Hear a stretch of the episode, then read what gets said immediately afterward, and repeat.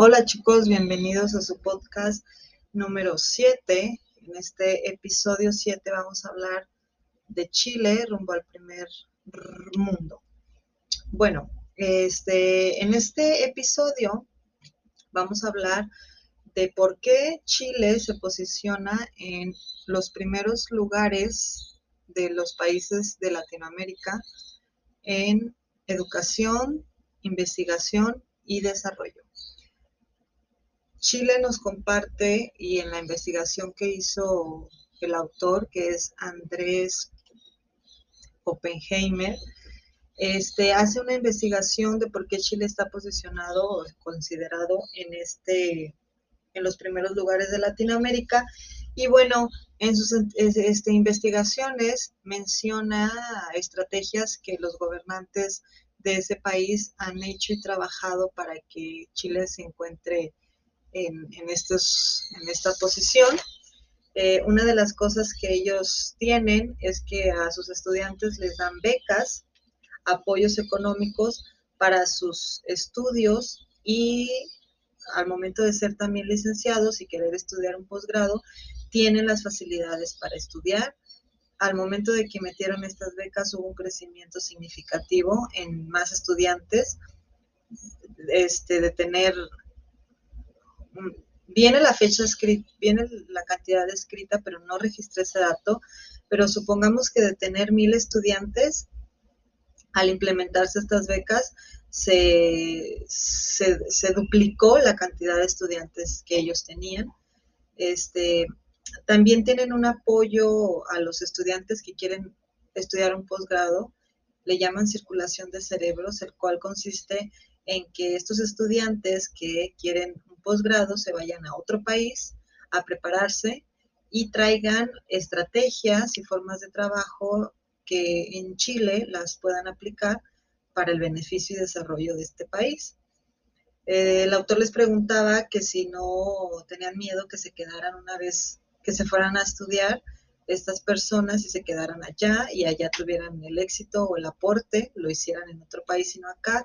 Y decían ellos que no, porque de, iba a haber un porcentaje de, estudiantes que iban a regresar y con esos les bastaba para que aplicaran esas estrategias eh, en el país de Chile.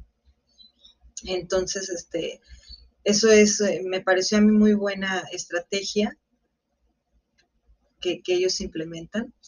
Otra es también que para eh, tú, tú, como estudiante titularte pagas este, pagas una cuota por recibirte, pero estas cuotas, aunque son altas, también hay un financiamiento por parte del gobierno, el cual te lo facilita y lo puedes pagar una vez que tú estás trabajando. Entonces, yo te apoyo para que termines de estudiar y pagues por haberte titulado y una vez que tú estés trabajando, eh, me, pagas a mí y ese dinero pues es como cíclico porque a la vez, a su vez, este, sirve para, para financiar a otros estudiantes, ¿no? En Chile también hay más ingenieros que filósofos. Las carreras primordiales son de ingeniería, puesto que son las mejores pagadas y tal parece, ahí describe que la, cultura de, los chilenos es eh, ganar un sueldo más alto, aunque requiera más, más trabajo, más esfuerzo. Este, y, los filósofos que estudian pues este tipo de carreras de filosofía son los que realmente tienen una vocación porque saben que no está bien pagada, pero eh, piensan más en su vocación, entonces a final de cuentas también son muy buenos porque están haciendo lo que les gusta y no porque les paguen mucho. Eh, en Chile, la mayoría de las universidades son privadas. De 57 mencionaba que 43 son privadas.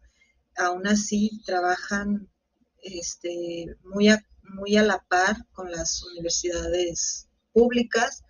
Las privadas se encargan de hacerles llegar a sus alumnos eh, los diferentes contextos en los que Chile se desarrolla para que no fuera, no fueran se podrá decir, indiferentes hacia las necesidades de, otros. Entonces, este, se encargan de que estos, estas universidades privadas conozcan los contextos de pobreza y de marginación que hay en Chile para formar esta empatía y poder trabajar también para el desarrollo de, combatir estos contextos marginados. Eh, también ahí menciona que las principales eh, fuentes de desarrollo de Chile es el salmón, la exportación de salmón, el hábitat en la que el salmón de las aguas de Chile se desarrolla eh, es muy benéfico porque no se congela, entonces todo el año hay producción de salmón. Ah, se puede decir que no, no emigran, no se mueren al, no congelarse las aguas, aparte de que copiaron eh, una de las estrategias de Noruega, este, que era como su principal rival en la venta de salmón, que fue hacer criaderos. Y entonces, aparte de que sus aguas son mejores, este criadero, eh, al, empezar a tener criaderos, aumentaron la producción porque el salmón está mejor cuidado y se reproduce a más cantidad. El autor también este, interroga y a los gobernantes de, que, que entrevista para esta lectura, para este episodio, sobre cuál es el secreto de Chile en cuanto a mantenerse por varios años en estos lugares, en este lugar eh, de los primeros en, Latinoamérica con, avances en educación, investigación y desarrollo.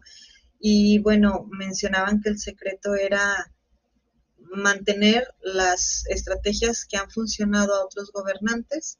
Entonces entra un nuevo gobernante y adopta las estrategias que funcionan y que habían dado resultado en los en los gobiernos pasados. Entonces, para ellos este es el secreto.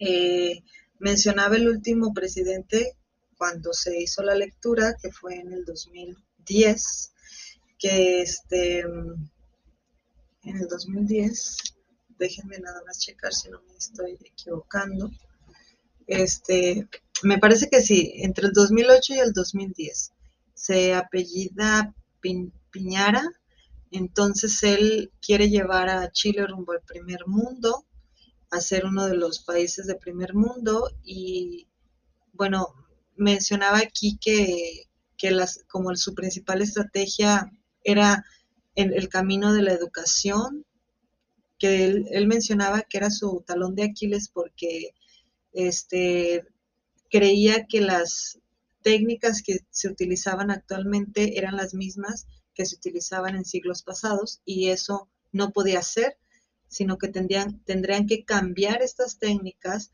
y actualizarse y meter las tecnologías que, hasta la fecha estaban vigentes, ¿no? O, estaban eh, en desarrollo para poder así también la educación avanzar de la misma forma. Mencionaba también ahí puntos importantes que de reducción de pobreza que habían estado trabajando. Del 40% se redujo al 13% en el 2008 y actualmente, creo en el 2010, tenían el 3%. Este, el, el autor hace ahí unas referencias de, de que la, forma de trabajar de Chile y de los gobiernos de Chile eh, parecía que iban por un buen camino hacia posicionarse este, a países de, primer mundo. Entonces déjenme nada más aquí si les puedo leer lo, último que me pareció interesante. Eh, se preguntaba el autor si, me, si Chile llegará a la meta de ser uno de los primeros este, países del, de primer mundo y entonces decía que tiene un nivel de consenso interno, institucionalidad y claridad en sus objetivos que hacen suponer una continuación de sus éxitos recientes y al mismo tiempo tiene esa combinación necesaria de humildad y paranoia. Chile este, también se menciona en el capítulo, adopta mucho las estrategias de otros países. Lo que le funcionó al otro, lo vamos a hacer nosotros. Y, tal parece que sí tiene buen resultado y funciona. Entonces, esto que están, que han estado implementando, tal parece que Chile tendrá un futuro promisorio en este camino que se que, quieren llegar. Entonces, bueno, habrá que investigar si sí lo lograron o, o están en camino o no lo lograron. Entonces, bueno, espero poderlo investigar. Muchas gracias.